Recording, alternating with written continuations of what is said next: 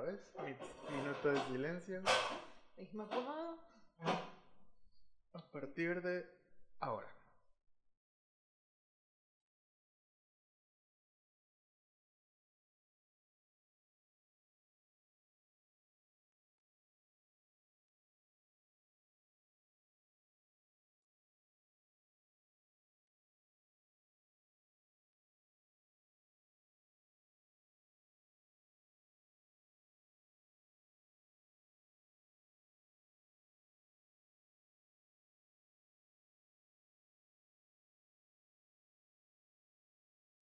Prueba Alam. 1, 2, 1, 2. Prueba 1, 1, 2. Probando, probando. Prueba Alicia. 1, 2, 3.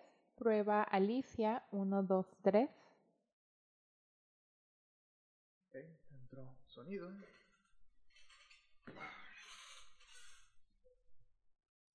Cuando quieras, a partir de ahorita.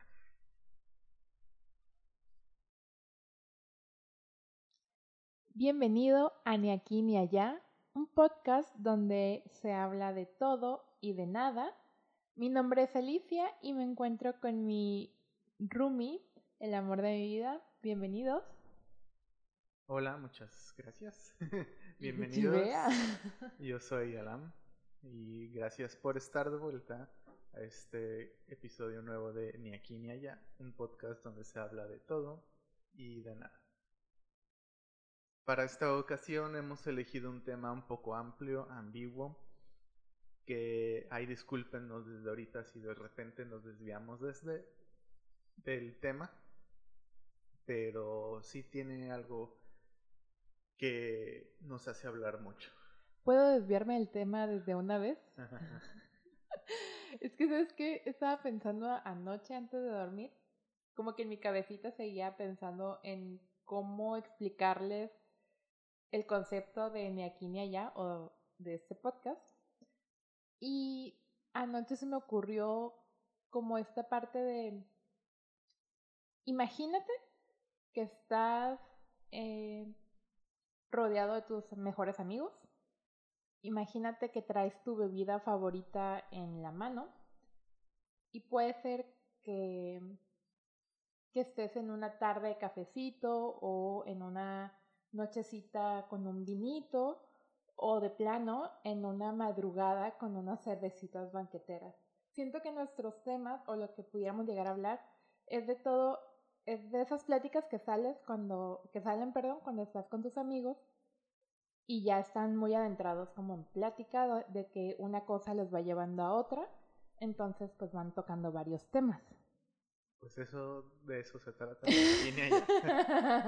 Bueno, así lo siento yo, yo siento que estoy como así hablando con muchas personitas a la vez.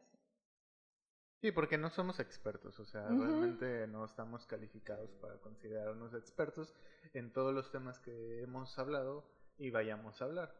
O sea, realmente todo viene desde nuestra experiencia y punto de vista. Y a como vaya saliendo en el momento. Exactamente. Son opiniones que tanto tú que estás escuchando como nosotros estamos diciendo que son válidas y se pueden tener. Y pues hay que respetarlas y, y sin embargo puede que te cambie tu idea de pensar y o reafirme lo que tú ya lo que tú ya piensas. Así es. Bueno, Entonces, una vez dicho eso, ahora sí, cuéntanos de qué vamos a hablar hoy. bueno, el tema se podría resumir en una oración que sería bueno, en una pregunta, mejor dicho. ¿Qué te habría gustado que te enseñaran o aprender desde pequeño, desde la infancia, ya sea primaria o en la adolescencia secundaria o en la postadolescencia preadultez preparatoria, para poder ser un adulto funcional ahorita? Y lo contrario, que no te habría gustado o que no te gustó que te enseñaran que ahora no te sirve. Que ahora dices, esto me lo sé, pero nunca lo he aplicado. Como el famoso trinomio cuadrado, que la gran mayoría no lo sabe usar. Sí, por radio al cuadrado. El, ándale. pues Y la este, fórmula, ¿no? no. O sea, no, ¿qué? El, el binomio del... Ah, no, o sea, son temas diferentes, Ah, pero sí. es lo que se me quedó muy grabado el Bueno, radio sí. al cuadrado, la Ya, por fórmula. ejemplo, que, o sea, a pesar de que yo soy ingeniero, soy ingeniero en comunicación y realmente en la comunicación no se usa al 100% las matemáticas. Y no estoy diciendo que las matemáticas sean inútiles. Creo que son importantes que estén en todos los años escolares, pero... Y, y sí, o sea, es como conocimiento general. A lo mejor hay materias que simplemente son así como conocimiento general, pero no me parece justo que se le obligue al infante, al niño, al estudiante, que se las tenga que aprender si a lo mejor ya de grande no le sirve. o que nos enseñan desde ese momento a cómo lo a cómo eso que nos están enseñando nos va a servir en la vida. Ándale, algo como más básico, o sea, te vamos a enseñar ciencias naturales aplicado al- a, a la vida y no a algo profesional, Eso. como la biología, que ya es una carrera, una licenciatura o una ingeniería, muy en específico que pues ahí sí la vas a aprender, eso, de eso te vas a dedicar, vas a ser biólogo, pues ahora te vas a aprender hasta por qué la biología y quién fue el padre de la biología. Lo mismo para las otras carreras. Pero para un niño tal vez sí despertarle el interés, como abordar los temas, las materias que actualmente están en el, en el sistema educativo, Claro. abordarlas desde otro lado, simplemente para que no se le aburra, no, no suene aburrido, mejor dicho, y sea o que se puedan aplicar a la vida diaria. Ok. Creo que lo que voy a mencionar cabe perfectamente aquí. Y es que mm, acabo de terminar de leer el libro de Muchas vidas, muchos maestros de Brian Weiss. Y no me canso de estarlo publicando. porque es un libro que me gustó mucho. Entonces, en la parte final del libro nos da como una enseñanza ese señor. Y creo que encaja bien a lo que está o estamos diciendo. Y él dice que el problema no es lo que nos enseñan, sino cómo nos lo enseñan. Y él propone emocionalizar el conocimiento para que deje una huella en nosotros. No es lo mismo a que nos digan o nos impongan o nos enseñen desde pequeños quién fue el padre de la biología, quién inventó o lo que sea, si no, si no lo vamos a aplicar más adelante. Pero sí es importante que nos enseñen qué es la biología o cómo podemos estar en contacto con ella o cómo que nos enseñen dentro del conocimiento esos valores de hay que respetar la naturaleza, hay que respetar seres vivos, hay que, mira, este, la naturaleza, si tú pones una semillita y la cuidas y la riegas, va a crecer, y a lo mejor sí nos lo enseñaron con el frijolito, pero no, no, o sea, nomás, no nos Un dijeron... experimento. Ajá, o sea, fue como muy frío y creo que le hace falta esta parte de valores humanos al conocimiento en general. Sí, o sea, es que buen ejemplo ¿eh? el del frijolito. Porque para mí fue un experimento de, mira, pones el frijol, humedeces algodón, metes el frijol entre el algodón, lo pones al sol y va a crecer. Te A dan la el semana, procedimiento. a la semana me lo traes para calificarte. Y sí, o y sea, tú triste si no, si no creció tu frijolito, o sea, ajá. Si tu ah, frijol fue rancio o estaba echado a Ujú. perder, pues ya valió porque nunca, exacto. nunca soltó la raíz. Pero sí, es cierto, nos dan ese proceso de, de una manera muy fría y tal vez si nos hubieran dicho, po- échale, y di- cántale canciones bonitas, háblale de amor al frijolito, pues... a Sí, lo eh, mejor. me gustó justamente meterle emociones al conocimiento y este y así enseñarlo porque actualmente nuestro sistema educativo y como lo mencionábamos ayer en otra plática es el mismo que con el que aprendieron nuestros padres y sus padres tal vez y no ha cambiado y seguramente si le preguntamos a jóvenes de 15 años qué estás viendo nos van a dar un golpe de nostalgia y al pasado, un viaje al pasado inmediato porque va a decir es que yo también vi eso y me lo enseñaron de esta manera. Y seguramente la respuesta de ellos, ah, pues es la misma manera. O sea, no... no ha habido una evolución en ese aspecto. Seguramente pues siguen viendo los mismos libros. Creo que lo que más se ha de haber estado actualizando es la, los libros de historia. Yo creo que sí. ¿Sabes? Ahorita me acordé de... Hay una parte, creo que... No me acuerdo en qué materia. Lo más seguro es que en geografía haya estado ese como...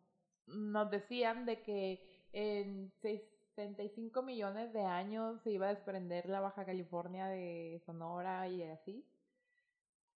Y entonces como que en aquel entonces yo entraba en pánico porque yo decía, como que una parte inconsciente de mí sabía que ese, ese libro estaba, ya había sido, o no había sido modificado de, de mi mamá, yo creo, de, de mi abuelita, no sé, que ya tenía mucho tiempo ese texto, ese, esa cifra ahí puesta. Y me, me causaba mucha ansiedad pensar en, ¿y si ya pasaron esos 65 millones de años? O sea, yo sé lo que todavía de grande digo, a lo mejor ya, ya casi, o sea, a partir de cuándo se cuenta ese tiempo, ¿sabes? No sé, E-, ese, ese ya es tu mente. es algo que no, que no me deja dormir, pues así. Sí, pero como te dije, los libros de historia creo que es lo que más se ha actualizado y tal vez la, la, los libros de geografía. Este, historia porque cuando yo estaba estudiando la primaria y parte de la secundaria, que todavía había materias de historia, pues hablaba del actual presidente de México. Mm. Y pues ahorita pues ya han Ya pasado pasaron, bastantes años y han habido algunos presidentes nuevos y seguramente es la, la, Solamente lo han de la ver actualización. Incluido. Pero bueno, eso es un poquito de contexto de qué podría, de lo que vamos a, bueno, de lo que más que nada está en nuestras mentes, como por ejemplo a ti, que te gustaría o que te habría gustado que te enseñaran desde pequeña, ya sea en la escuela o tus papás, este, alguien, para poder ser un adulto funcional o simplemente que te enseñaron que para ti ahorita tú dices, a mí no me sirvió de nada. Mm, creo que definitivamente finanzas personales en general, desde ahorrar o que me lo pintaran de una forma más pues provocadora de, ah, sí, pues mira, si ahorras va a pasar esto, ¿no? Y finanzas y, ay, se me olvidó lo que te iba a decir. Mm, mm. Bueno, otra vez, finanzas, estar como conectado con tu energía, es algo que he venido descubriendo por mi propia cuenta. Y yo creo que porque me tocó una mamá muy, muy abierta en ese tema del chamanismo y eso. Entonces, creo que si alguien le hubiera dicho, mira, es, tu en- es importante que cuides tu energía porque es como el primer contacto que tienes con todo lo que te rodea, tal vez hubiera cuidado más ahí. Pero también siento que va muy de la mano esta parte de, de la autoestima y el amor propio. Entonces como que he ido descubriéndolo de una forma a lo mejor no tan maravillosa, pero pues al final de cuentas no hay una guía de cómo enseñar eso. Pues realmente no hay una guía de vida Es Bueno, sí. y tampoco una guía para ser mamá y papá. Eh, sí. O sea, tal vez los papás entre más hijos tengan, el menor pueda ser más funcional que el mayor, pero si son una familia de Mm. 20 hijos, tal vez el, vein- el vigésimo no sea, sea igual o peor de funcional que el primero. Creo que estamos de acuerdo en finanzas personales. Yo te cambiaré la parte de espiritualidad y conexión con las energías. Este, o te- tal vez le agregaría la religión ahí Ok. de n- que, n- que no inculquen la religión desde Desde pequeños o por lo menos no te unan a la secta desde pequeños para que tú de grande ya consciente decidas si seguir esa religión o buscar las respuestas que, a tus preguntas en otra religión. Creo que ahorita eso ya está más, bueno, yo espero que esto sí se esté haciendo pues ahora en las nuevas generaciones porque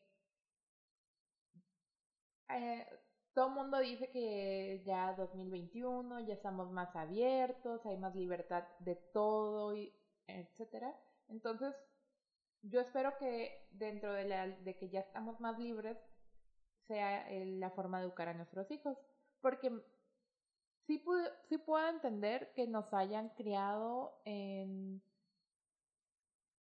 en la religión católica o que nos hayan impuesto una religión en específico desde que nacemos, porque un poquito más hacia atrás la religión pues tenía mucho poder, o si no es que todavía tiene mucho poder. Y pues hay algo que a mí me llama mucho la atención que es la culpa católica, entonces a lo mejor a nuestros abuelos, a nuestros padres, la religión los hizo sentir culpables de decidir si bautizaban o no. Entonces todavía estaba muy encerrado ese concepto de, ah, mira, o sea, no pasa nada si tu hijo no se bautiza, no pasa nada si tu hijo mm, crece en ninguna religión y él decide. Sí, creo que actualmente así debería de ser. No lo es, realmente al menos si dividimos el planeta, seguramente la gran mayoría no lo hace. Meten a la religión, inculcan una religión. Y no estoy diciendo que esté mal. Simplemente para cerrar el tema y que no, no quede como de, ah, estos son bien pinches ateos.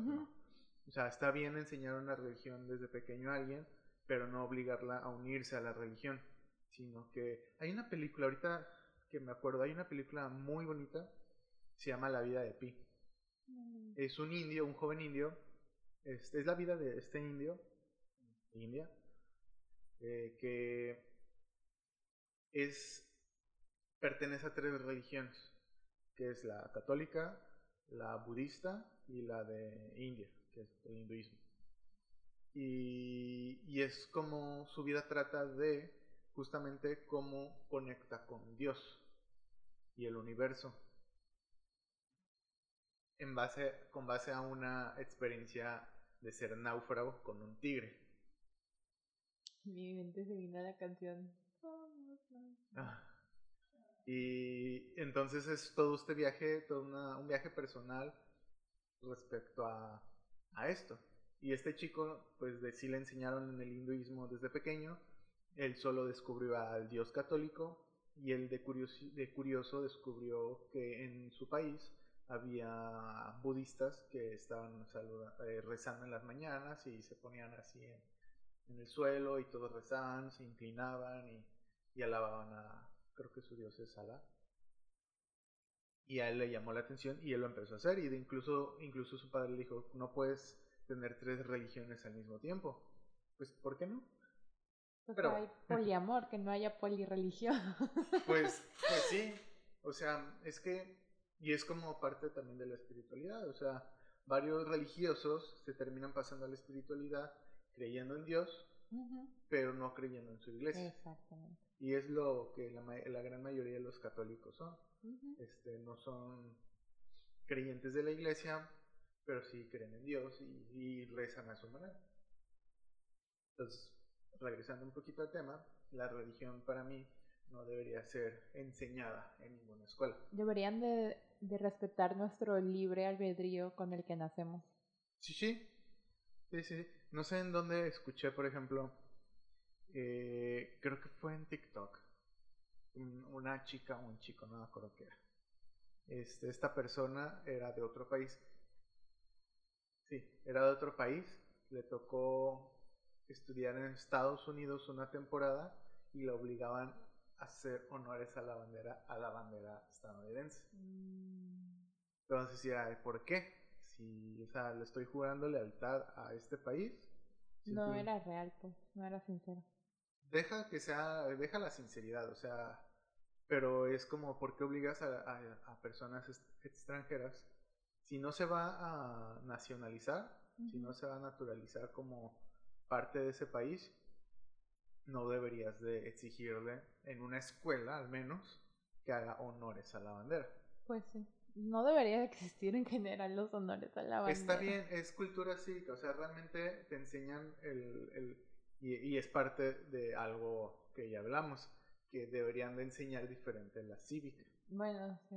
Porque yo no me acuerdo mucho de mis clases de cívica, fíjate. O sea, sé que nos enseñaban un poquito de... ¿La constitución? la constitución, leyes. eh, constitución, leyes, las garantías individuales, cómo ser un buen ciudadano, cosas así. Pero realmente no había como una atracción fija o una buena atracción hacia el alumno por la, por la materia misma. No había un sentimiento positivo hacia la Exactamente, todos lo veíamos como, ah, qué flojera cívica y, y, así.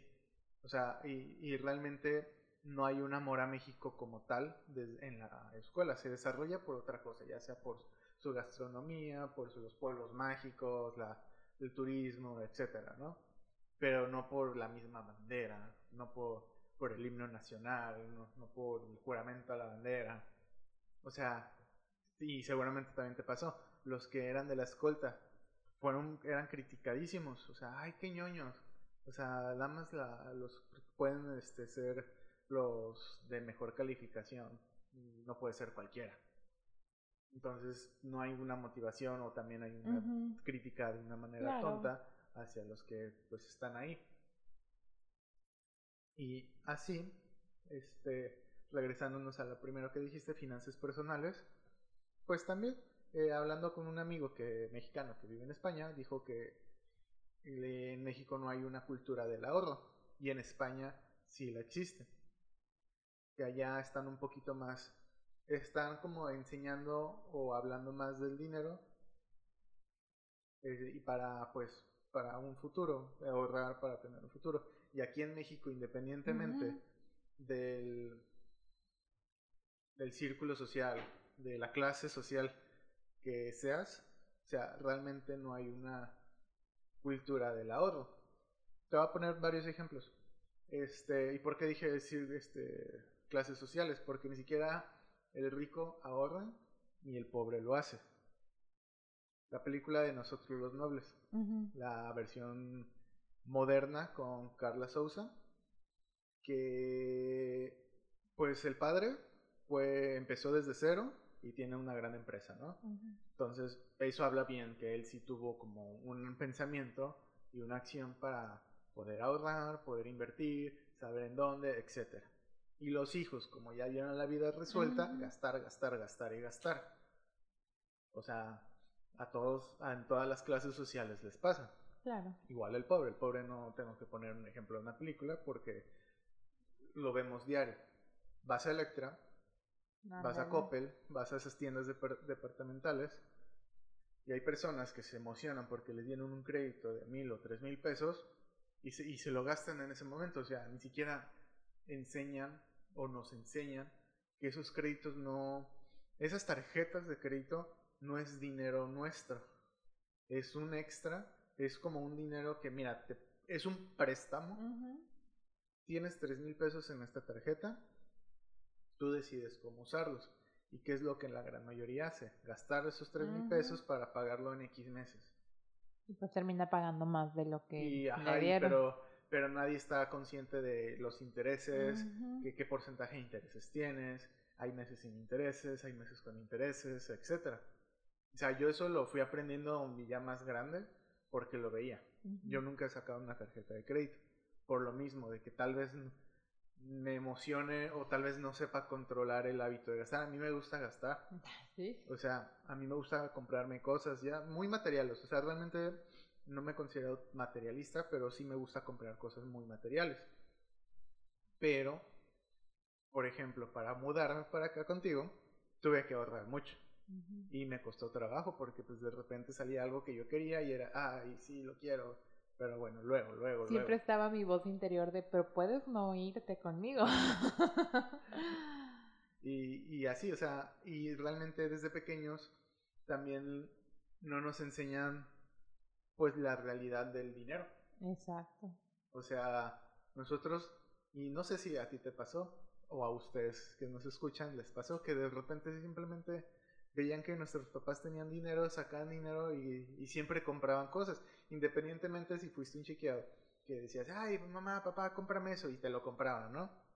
Este, independientemente de eso, te decía, no, no tengo, no tengo dinero, pero sí veías que había dinero como para comprar el, la despensa, pagar servicios y las rentas si es que rentaban y etcétera, ¿no? O sea, siempre había un flujo de dinero y tú decías, ¿de dónde sale ese dinero?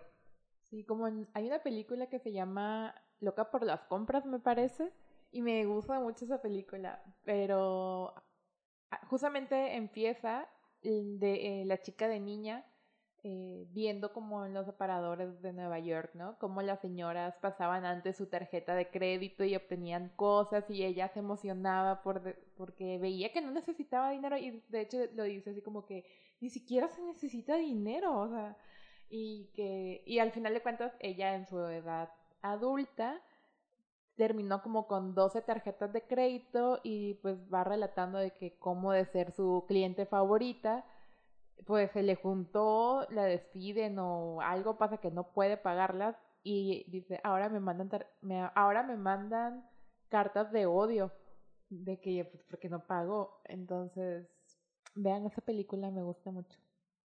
Eh, creo que es Isla Fisher, la actriz principal, no estoy seguro. Es una chica pelirroja. Sí. Súper hermosa. Sí, creo que no es pelirroja en la vida. En pero le queda muy bien ese color. eh, pero pues sí, o sea. Y al final de cuentas, la chica termina trabajando en una revista de finanzas. Entonces está, está muy divertida, véanla. Sí, y tomando ejemplo de esa película, pues ella vio, vio, vio que pasaban la tarjeta y decía, ah, chido, ¿no? O sea, que ahora la la mujer o el hombre con esa tarjeta o para tener esa tarjeta, quién sabe, yo puedo conseguir una y la uso como a mí me dé la gana hasta el momento de pagar, claro. Y eso por, lo menos yo lo veía con mis papás de que, oye, pues de dónde sacan, o sea, hay que trabajar para, para eso y ya cuando vas creciendo dices, ah, pues sí, o sea, trabajando te dan dinero.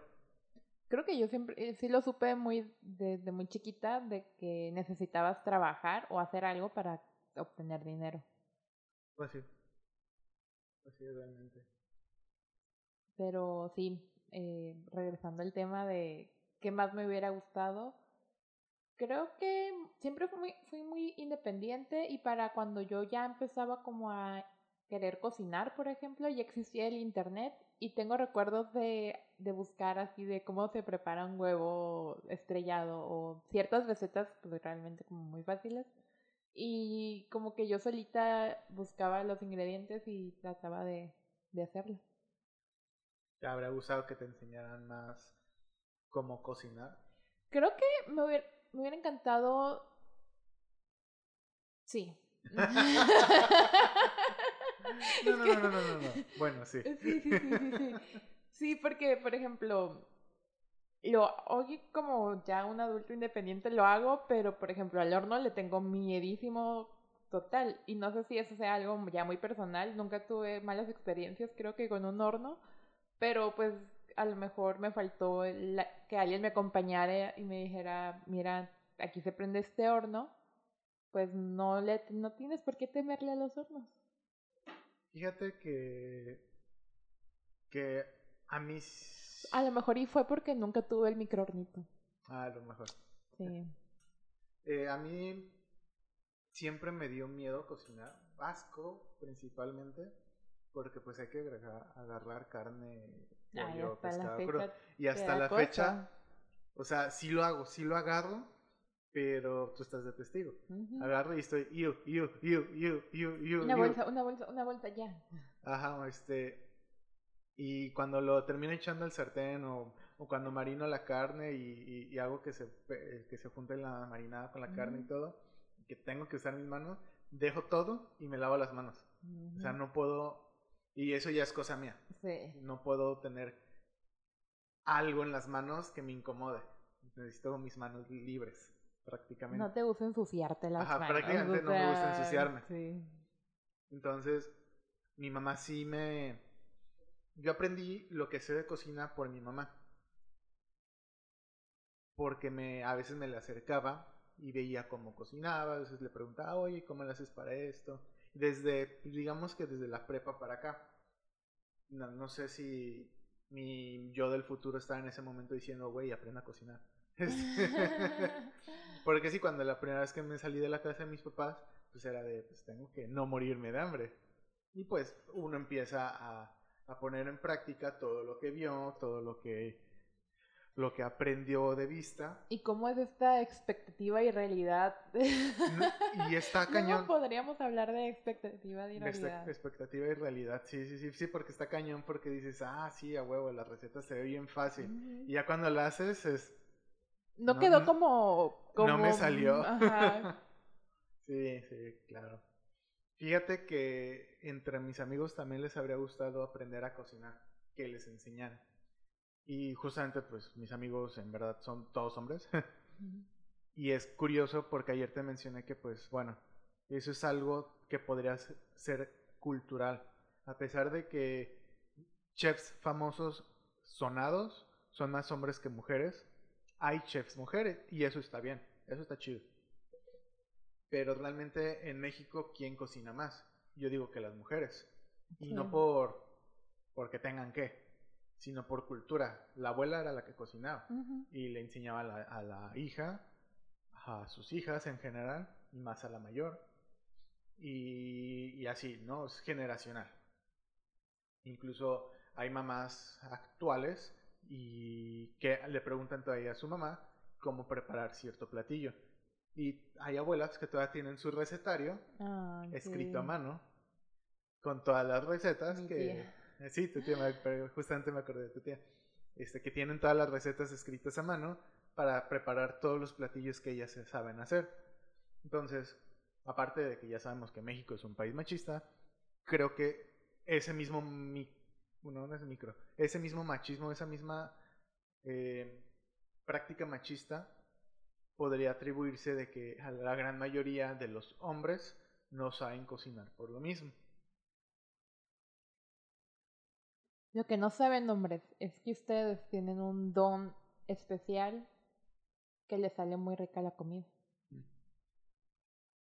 Pues sí, entonces mis amigos, a pesar de que curiosamente dos de ellos este, fueron estudiambres, uno sí sabe cocinar, o sea, este, y el otro sí, no sé cómo lo habrá hecho. Él, fue el que me dijo prácticamente, a mí me habría gustado saber cocinar para no ser un, un estudiambre tan estudiambre.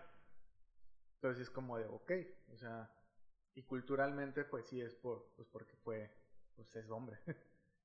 si hubiera sido mujer a lo mejor si hubiera, este, aprendido. Sí, a mí también me hubiera gustado que, que me enseñaran a hacer cosas del hogar. Hablando ahorita de que los hombres casi no cocinan o casi no cocinaban, creo que me hubiera también gustado que me enseñaran a enjarrar o a, ah, hacer cosas, de, machos, pues. Sí, fíjate, este, a mí no se me da eso, realmente, y es, mi papá es buenísimo. Este, a mi mamá no, para eso tiene a mi papá. Y, y a mí me habría gustado como estar más incluido en esos, también en esos... Actividades. En esas actividades. O sea, yo era el niño que ayudaba a papá, pero a sostenerle la linterna, las herramientas.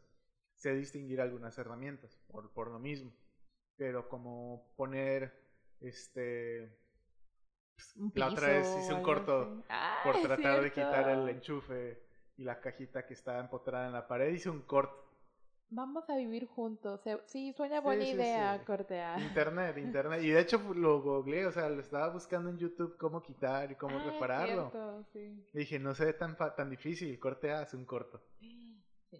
Y, ahí no lo hice, o sea, terminé poniéndolo tal como estaba y ahí lo dejé. Decidimos mover el cuarto en general. Sí, cambiamos de cuarto. sí, creo que sí. Y sabes que también ayer que estábamos platicando un poquito sobre, sobre los talleres de secundaria y así, tengo el recuerdo de que a las mujeres no las dejaban estar en talleres de carpintería ni de mecánica y a los hombres no los dejaban estar en corte y confección ni en cocina. Ah, mira, qué curioso en cocina. Ajá, sí. Wow.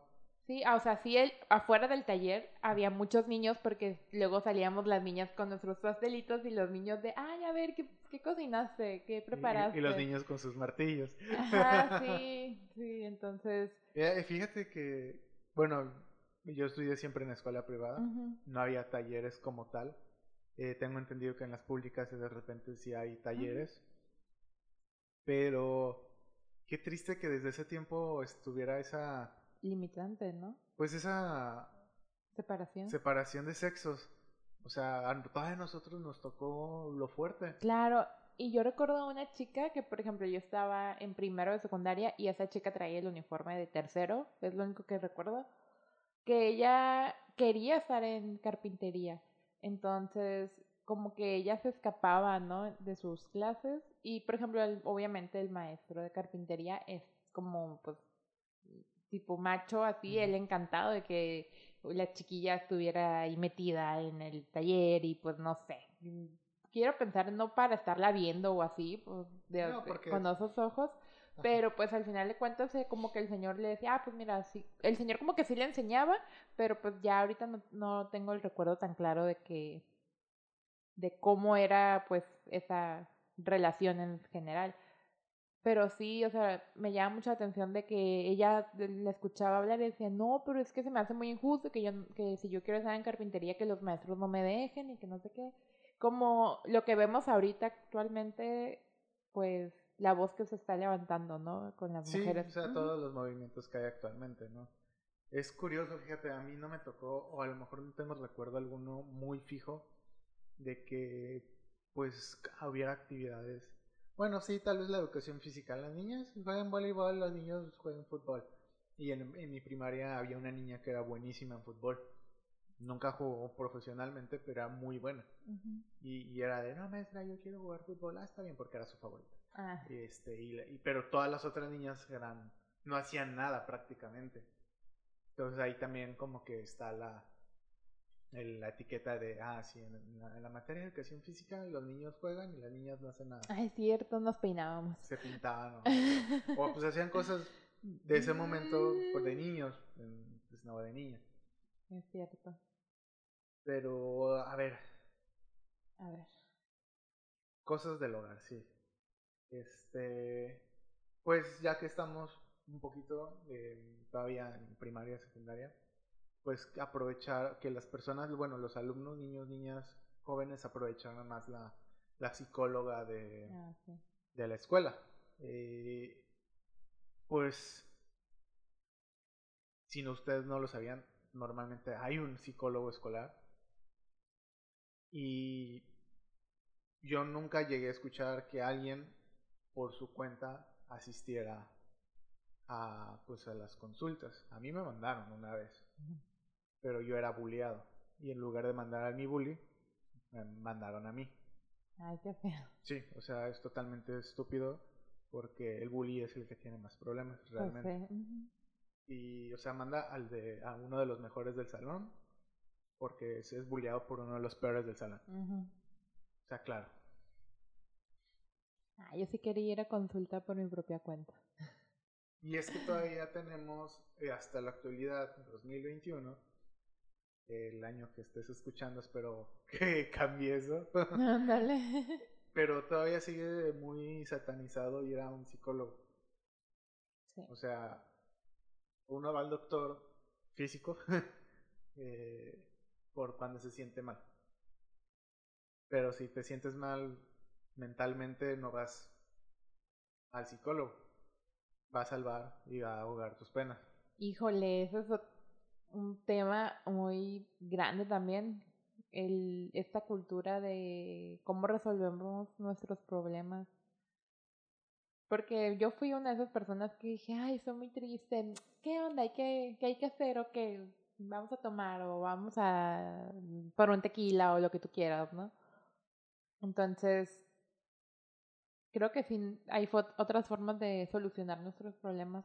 Claro. Y también me preocupa un poquito esta parte de que en la actualidad se confunda el ir con un terapeuta emocional e ir con un terapeuta espiritual. Ahorita pues ya está como muy sonado y todo. Y no es, leyendo el libro de Brian Weiss, ah, lo, lo recalco, desde el 88 por ahí, el señor dijo, o sea, se están confundiendo, las personas se están confundiendo mucho de terapeutas. Es un tema muy sonado, ¿no? El de Ricardo Ponce. Ah, sí. Actualmente. Y las sectas del mismo estilo. Porque sí, un terapeuta espiritual no te va a saber diagnosticar si en verdad tienes esquizofrenia o algo. Tienes esquizofrenia, te falta alguna vitamina o algo, algo en tu cerebro, algo químico en tu cerebro. Ujú. Y eso solamente un psicólogo y psiquiatra te lo van a poder detectar. Está bien, sí necesitamos más que terapeutas, guías espirituales. Sí. Y porque terapeuta me, me suena tal cual como, Más médico, científico. como curarte. Ah, ok. Y, y es que aquí me gustaría también diferenciar, o sea, terapeuta te enseña a rehabilitarte Ok. y un terapeuta espiritual pre lo preferiría como una guía, porque después de todo el que debe de Elegir. elegir es uno mismo. Claro. O sea, una terapeuta, una psicoterapeuta te va a ayudar a mover tus músculos, a calentarlos y si no puedes caminar te va a ayudar a caminar. Pero un guía espiritual te va a enseñar a A no seguir. desistir en el camino, ¿no? Exactamente, o sea, no te va a agarrar de la manita y te va a decir, ven, pues así puedes. Te va a enseñar los caminos, lo que puedes hacer, lo que hay que hacer, lo que posiblemente tienes. Pero sí, ahora sí que la salud mental me habría gustado que no... Yo antes escuchaba la, la frase o la palabra de inteligencia, inteligencia, emocional. emocional como algo súper alejado de mis conocimientos, por así decirlo. Como de que, no, es que él eh, tiene inteligencia emocional. Y era, wow, de seguro puede mover las cosas con la mente o algo así, ¿no? Entonces, Eso habría estado bien que nos enseñara, de la inteligencia emocional. sí. Tal cual todo... Es que, no manches, o sea, realmente la adolescencia pega duro. Es muy difícil. Es difícil, Quien difícil. esté en la adolescencia en este momento no está solo. ¿Y sabes qué es lo peor? Es que no tienes nada. ¡Exacto! ¡Ay, no! O sea, yo he hecho como algunos ejercicios de repente, ¿no? De que mm, trato de regresar a mi yo de... mi yo adolescente. Y, o sea, me dan ganas de cachetearme, te lo juro. Así que, neta, o sea... todos los dramas que estás haciendo en ese momento no Es valían la pena. Es por Y nada. nuestros papás nos lo dijeron. Sí, sí, sí, y eso nos enojaba más. ¡Ah, ya sé! Pero realmente es más química la adolescencia que, pues, mental. O sea, no teníamos nada y aún así nos está- estábamos tristes, es- estábamos felices, estábamos enojados, Ya no queríamos vivir. ajá, ya queríamos matarnos, etcétera. Sí. Pero, eh, o sea, sí, no es como que estamos diciendo de que, ay, sí, no es importante lo que tengas ahorita o lo que sientas ahorita, porque claro que es importante cómo te estás sintiendo. Y Sí. por eso hay que ir al psicólogo. Ajá, por eso hay que ir al psicólogo. Pero también es aquí donde, donde se abren todos esos caminos, ¿no? Para la adultez. Ahora, totalmente. Entonces, a veces me pongo a pensar que es como, bueno, yo sí vi Ricky Morty, como que sí existen los multi, multiversos, multiuniversos. Multiverso. Entonces, sí, de repente me quedo pensando, ¿qué hubiera pasado si sí me hubiera ido de intercambio a tal lugar? ¿O qué hubiera pasado si, si hubiera puesto límites desde el principio y cositas así, ¿no? Entonces me voy como, a- me pongo a imaginar cosas. Pero pues también ese ya es como otro tema. Y, y digo, al final de cuentas solo necesitábamos más atención, más amor, o si puedo como resumir en, en la, la adolescencia, necesitas mucho amor, aunque no lo quieras aceptar, y mucha atención. Ser escuchado más que atención, simplemente. Porque es una bomba de emociones y las tenemos que Sí. sacar como sea. Y realmente... Y, y está bien. Y por eso, por eso más que nada nos vamos con los amigos que con nuestros padres mismos, que la familia misma, porque sabemos que los amigos nos van a escuchar. Pero te lo digo tú si estás escuchando esto y tienes entre 12 y 18 años. Tus amigos no tienen más experiencia que tú. Están igual O peor. o peor. Entonces, preferible ve con tus padres o tus hermanos, incluso mayores. Los menores no. Con los Ay. hermanos mayores, Y yo como hermana mayor, digo hermana menor aquí Sí. razongando. y como, o, o sea, ver con tu familia más grande y platicarles los que, lo que tienes, lo que te sucede, Porque tal vez, a lo mejor no te van a saber solucionar, pero te van a entender.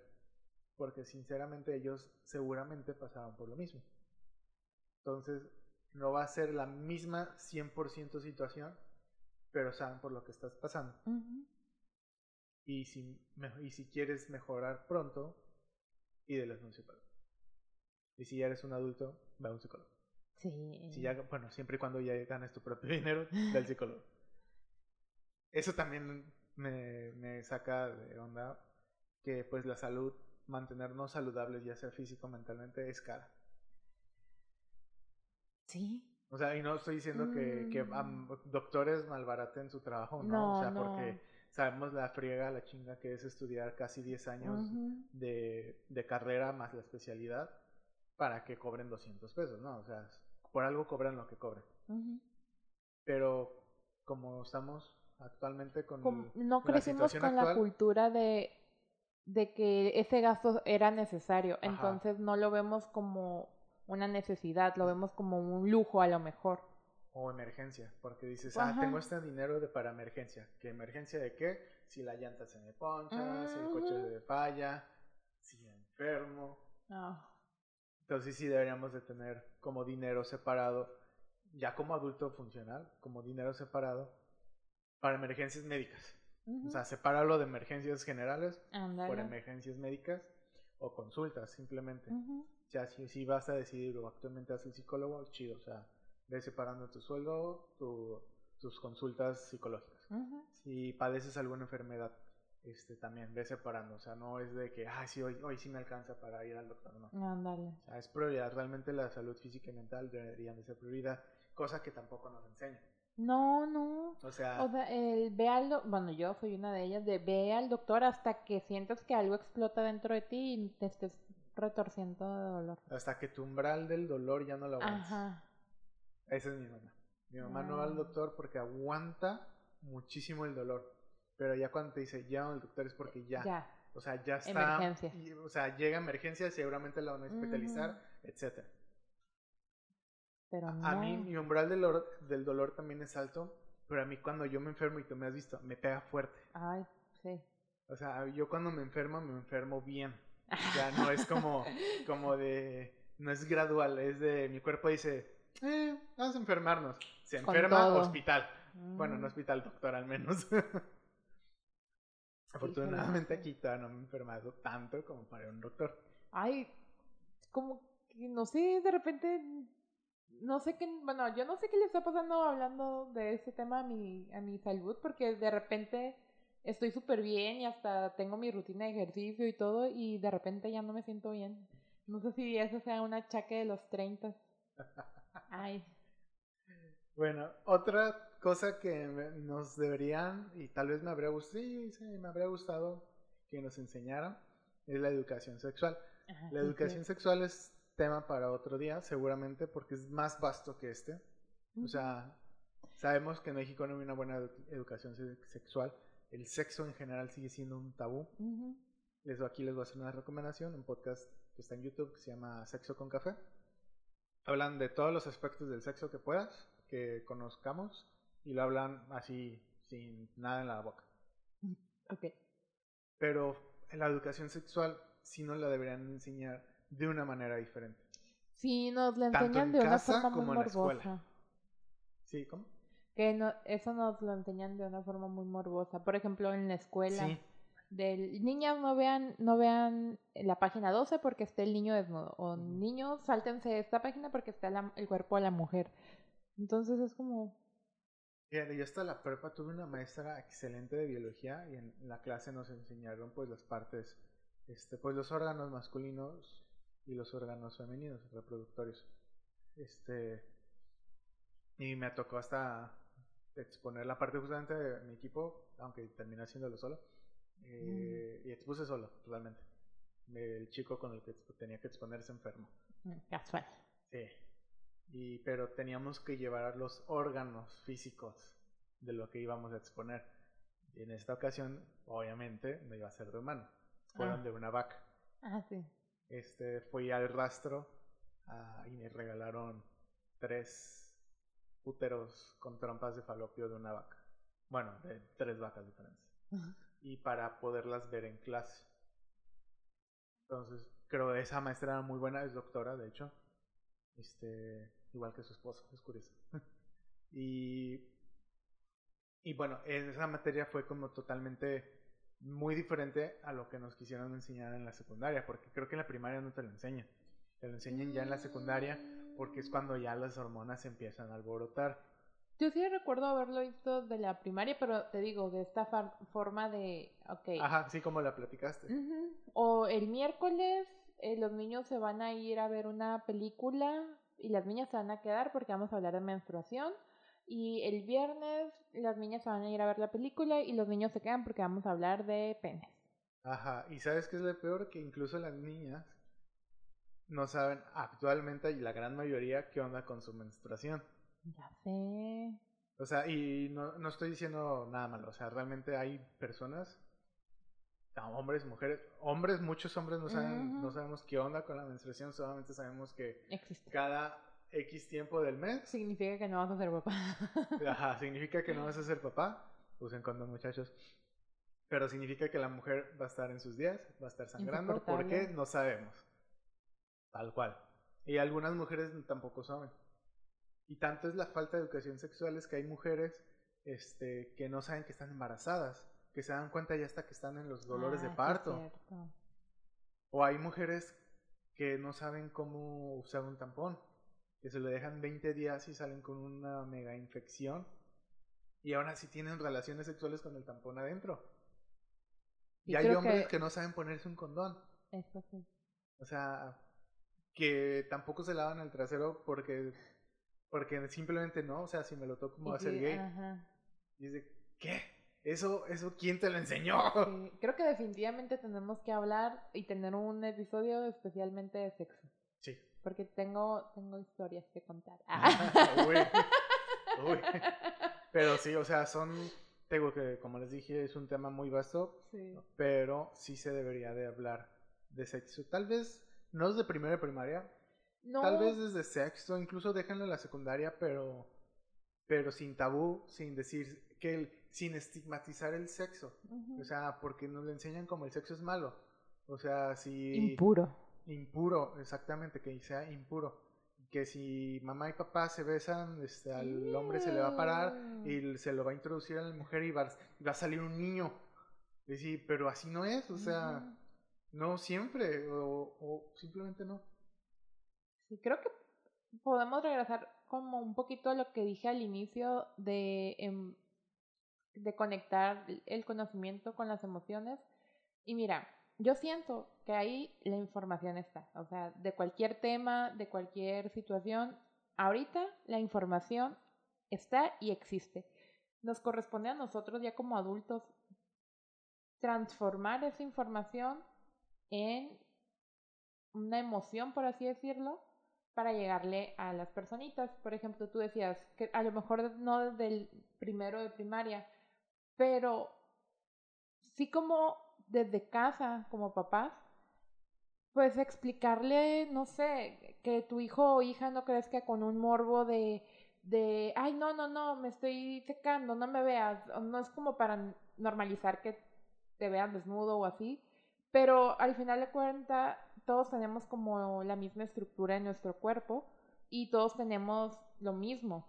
Entonces, la curiosidad va a estar desde pequeños porque así es el ser humano, porque nos va a dar curiosidad del, ay, ¿qué es esto? Ay, y... Porque me gusta. Por, ajá. Porque siento rico. Ajá, porque siento dolor. Entonces, como papás, buscar la manera más amorosa de posible de explicar, ah, mira, es que tu cuerpo es así y así, como buscar la forma para que un niño lo vaya entendiendo, pues para que cuando llegue a la primaria no esté...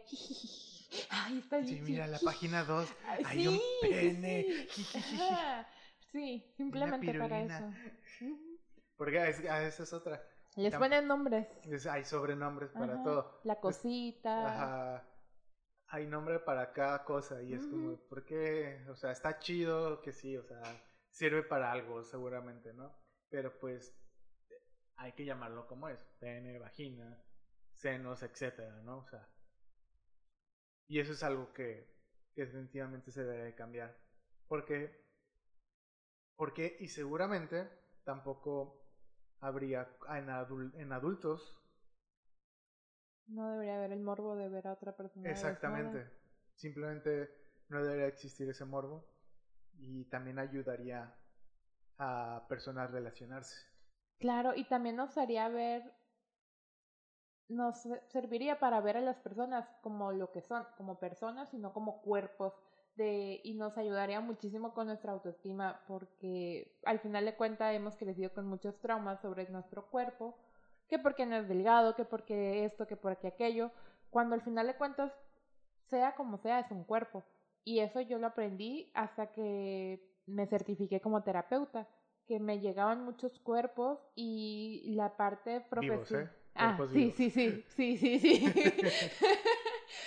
pues sí, ¿no? Este, tenía el acceso, o sea, cuando uno se va, por ejemplo, a dar un masaje, se desnuda completamente. Bueno, hay quienes sí y quienes no. Entonces, y la persona está totalmente vulnerable, está ahí desnudo, acostado en una cama y pues la terapeuta obviamente es súper profesional, no es como que anda viendo de, ah, mira. No está de morboso o morbosa viendo. No se la está sabroseando. No, para No es como en las películas pornográficas donde termina tocándole la vagina, la termina excitando y se la termina dando. No. Ay, nunca he visto algo así. Pero sí, o sea, creo que educación sexual, lejos de tener sexo, sino más que saber qué onda con los diferentes cuerpos y que tu cuerpo está bien. Sí, tienes razón. Vaya, vaya. Pues sí, siempre.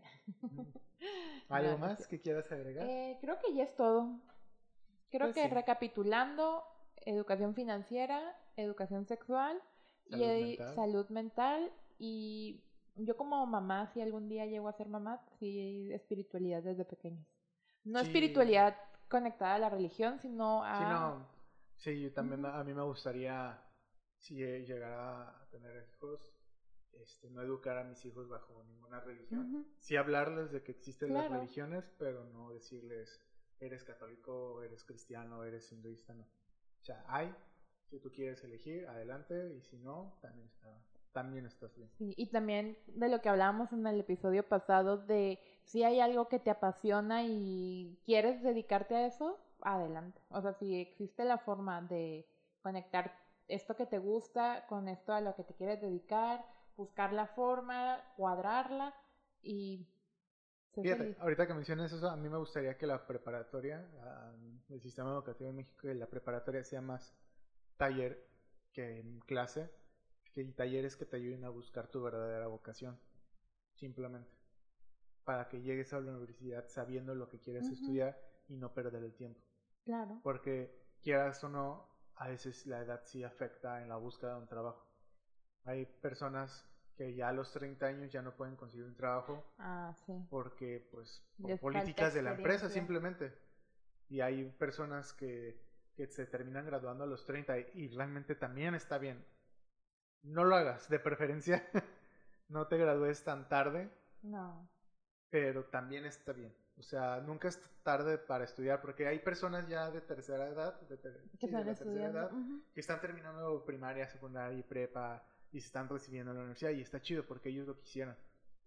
Pero sí está afectando mucho en nuestra generación o generaciones un poquito más abajo y arriba, que pues ya tienen más de 30 y es de, güey, es que ya no me van a contratar porque van a preferir... alguien más joven. O sea, aunque... Que les aguante más. No, deja que les aguanten más. Están dispuestos a aceptar el sueldo que la, empresa les va a pagar. Claro. O sea, imagínate un contador que ya tiene sus 5 años de experiencia, que se graduó a los 25, actualmente tiene 30. Y pues él ya se cotiza, se podría estar cotizando. O sea, decir, ¿sabes qué? Voy a una empresa, para ser el contador de esa empresa y decir, pues yo no quiero menos de 20. Y la empresa dice, no, pues mejor contratamos al recién egresado porque no sabe nada y va a querer aceptar los mil pesos a la semana. Claro. Y pues eso, eso no debe. Eso es una realidad, una de las realidades que también yo creo que estaría padre en otro tema. Y bueno, algo que a mí me hubiera gustado ya como grande, como joven adulto en la universidad, es que yo sé que no todos nacemos para ser emprendedores ni para ser trabajadores, pero sí aprovechar esas materias que por lo menos yo tuve en, la universidad de, a ver, vamos a crear una empresa y vamos a, y es total, todo es simulación, o sea, el maestro no tiene ni idea de presupuestos, no tiene idea de proveedores, no tiene idea los que por lo menos me calificaron, porque yo entré en un proyecto, me acuerdo, de spam, yo no sabía nada de spam, que si yo lo hubiera revisado ahorita, yo me hubiera reprobado. Entonces, decirle desde que estás en la universidad, porque ya esto es grande, decirle, oye, o sea, entréame un proyecto que vaya a ser para ti, busca algo que a ti te gustaría o un emprendimiento que a ti te gustaría tener, que si cuando salgas de la universidad no encuentras trabajo, tú ya tienes aquí a tu pequeña cartera de clientes. Pues. Y eso sería muy cool que nos lo enseñara. Muy bien, yo puedo agregar eso y decirte una razón por la cual no se hace. Es por la deficiencia de los maestros a nivel universidad. Deficiencia. Sí, ah, ya, ya, ya, sí, sí, sí. O sea, muchas veces ni tienen experiencia, o sea, sales de la universidad y por al, le caíste bien a la dirección de tu carrera y te contratan como maestro automáticamente, ¿cierto? Fíjate, justamente eh, este amigo de España mencionó eso, que en la universidad, y estudiamos lo mismo, diferentes grados, pero estudiamos lo mismo, y pues conocemos la realidad que tiene esa, esa universidad, que pues la gran mayoría de los maestros no eran expertos, estaban así como dijiste, que eran básicamente recién egresados de la universidad, de la carrera, y los contrataron como maestros. Está bien, no digo que esté mal, pero tampoco deberían de ponerlos en temas como muy en específicos o muy, muy de especialidades, porque los chicos no tienen la menor idea. Eh, a mí sí me tocaron maestros igual para proyectos de, ah, sí, piensen que es un proyecto para cuando termine. Y me tocó dos lados de la misma moneda. Que pues no sé si yo el proyecto, o sea, es nada más para pasar la materia, o maestros que te robaban la idea. Ay, nunca, oh, no, nunca había escuchado eso. Sí puede pasar. Pues claro, claro que puede pasar. Maestros que te roban la idea, imagínate un software Ay, no, estoy, mira, aquí mira, me quedé sin palabras. no, imagínate que, que, programas un software nomás para una materia y el maestro le gustó tanto que te dice, ah, pues está, hay que sacarlo juntos, ¿no? Y termina él siendo el condecorado. No, estudiantes hay que ser bien abusados y decir, ah, sale, pero mira, con tú y leyes, o sea...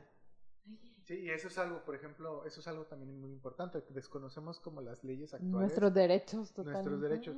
Por ejemplo, a mí me habría gustado que nos hablaran como comunicación, que es muy amplio también la pinche carrera. Nunca nos hablaron de los derechos de autor. Ah. O sea, nosotros que hicimos cortometrajes, que hicimos guiones cinematográficos, etcétera, nunca nos hablaron de los derechos de autor. Y, ahorita están aquí existiendo. Sí, no, y hay proyectos actuales que no están registrados. O sea, tengo cortometrajes en los canales de amigos que ahí están, pero no tenemos los no existen unos derechos de autor.